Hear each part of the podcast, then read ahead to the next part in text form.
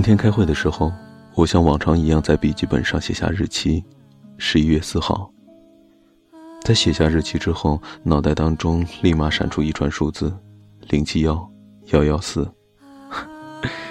是呀，多么熟悉的数字，曾经被我们刻在指环内侧，被我们用作银行密码，是我们亲密无间的暗号。还记得当时你问我在想什么，我回答说我在思考未来。未来你是我老婆，因为你的这句话，便有了我后来为你织的第一条围巾，歪歪扭扭的粗线条，而你却戴了一整个冬天。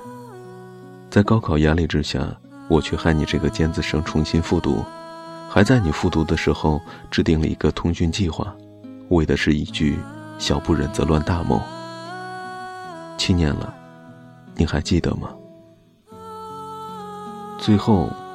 我们如愿以偿的做了三年校友，却还是没有敌过那句毕业分手的丧心名言。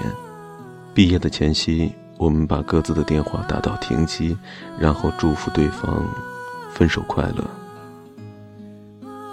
此时，我正坐在梳妆台前涂着眼霜，却发现自己早已是泪流满面。曾经大步的甩开不回头，却换来现在的念念不忘。两年了，杳无音讯。你过得还好吗？彼此的梦想都实现了吗？